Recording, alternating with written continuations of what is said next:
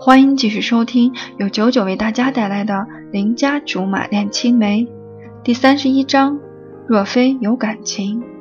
这几天听了不少阿乔的事情，渐渐对他有了改观。之前是有点小小的嫉妒，他能几年如一日陪伴在董卓左右，和他同甘苦共患难，连挨饿受冻都是幸福，而我却没有。可是现在平白多了些钦佩，虽然他们不承认有男女之间的感情，但明眼人都能看得出，若非他对董卓有情，就没什么理由能成为精神支柱，驱使他心甘情愿做那么多。并不是每个女子都有那种勇气为爱豁出去。看我恹恹的沉默了好几天。罗苏便开始旁敲侧击追问我和董卓见面的细节，在他疲劳轰炸之下，终于把董卓所说的内容原原本本的告诉了他。没想到他十分惊讶，目瞪口呆的说：“哎，你真傻。”嗯，扭头看看他问：“你不觉得阿乔才傻吗？”连我这种神经大条的人都看得出他很喜欢董卓，可是到了最后都没能表明心迹，白白付出了。最近连叹息，不知不觉都成了习惯。所以说才说你傻嘛。罗苏很少这样严肃地说一件事情，他把手搭在我肩膀上，甚是惋惜地说。连你自己都想得通的事情，难道董卓一个当事人，一个大活人就没有感受？如果他对阿乔没意思，怎么可能安心理得的接受阿乔为他做出的那么多事？你呢，还巴巴的凑上去？你不傻谁傻？罗苏的话犹如当头棒喝，非常惊醒，只是自己不愿意去想罢了。不管是谁，总是不会无缘无故的对你好。抛开利益牵扯，就一定有感情在里面。同理，我们接受别人的好意，多多少少都会觉得亏欠，甚至是为难，不好意思接受。除非，除非是我们喜欢的人。别说你不懂这个道理，罗苏语言幼稚。听得我心里乱麻麻的，拉着他积极的问：“然后呢？”他有些无语，摇头说：“其实，在这感情上，你和董卓半斤八两，说多了也是白费口舌。”小吕，小吕，没事，晃晃脑袋，我想静一静，稍后还要陪董卓去开追悼会。罗苏简直用看单细胞动物的眼神打量我，怒我不争的摆摆手走开了。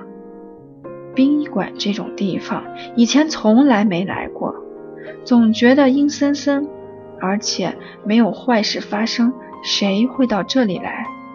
才走到门口就觉得心里闷闷的，深呼吸一口，正要抬脚进去，董卓拉住我。立在原地不动了。你怎么了？不进去吗？董卓低着头，连眼睛都不肯抬，半天才挪动脚步退到旁边，让后面的人进去。他缓缓坐在花坛上，双手支在膝头，无望地垂着，半天才说：“我不敢进去。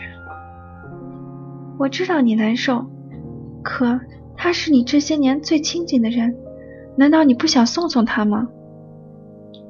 可要不是因为我，他现在或许还活得好好的，甚至已经成了一名知名的演奏家。一想到这些，我巴不得被撞的是自己。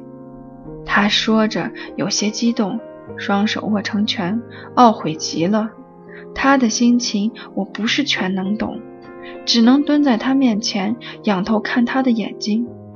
有两颗泪珠直直掉到了地上，安慰道：“阿乔都能不顾一切的跟你在一起，你连进去见他的勇气都没有吗？”董卓双手颤抖，在空气里模拟出某个姿势，沉重地说：“只要一想到他满身是血。”躺在我怀里没了呼吸的样子，我就觉得很害怕，很害怕。他说着越发激动，双手插入手头发里，紧紧揪住不肯放。你放手，放手，别这样！一根根掰开他的手指，帮他整理好头发。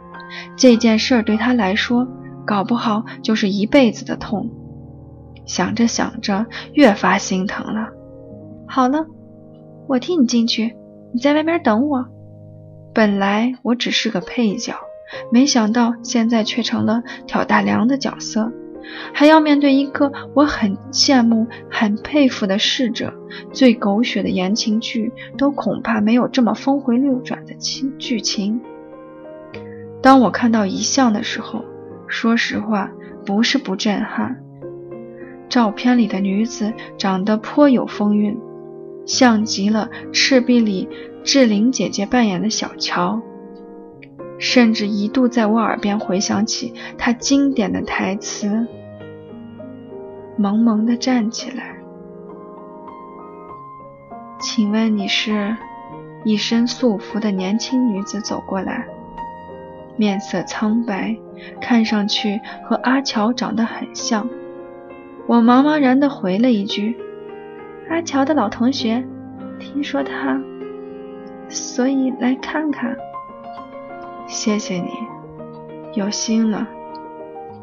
女子说着，把一朵白菊递给我：“去吧，阿乔见到你应该会很高兴的。”接过他的花，阿乔见着我，指不定是什么心情，跟着几点的人把花。放在案桌上，没敢多看他，慌慌张张的转身离开了。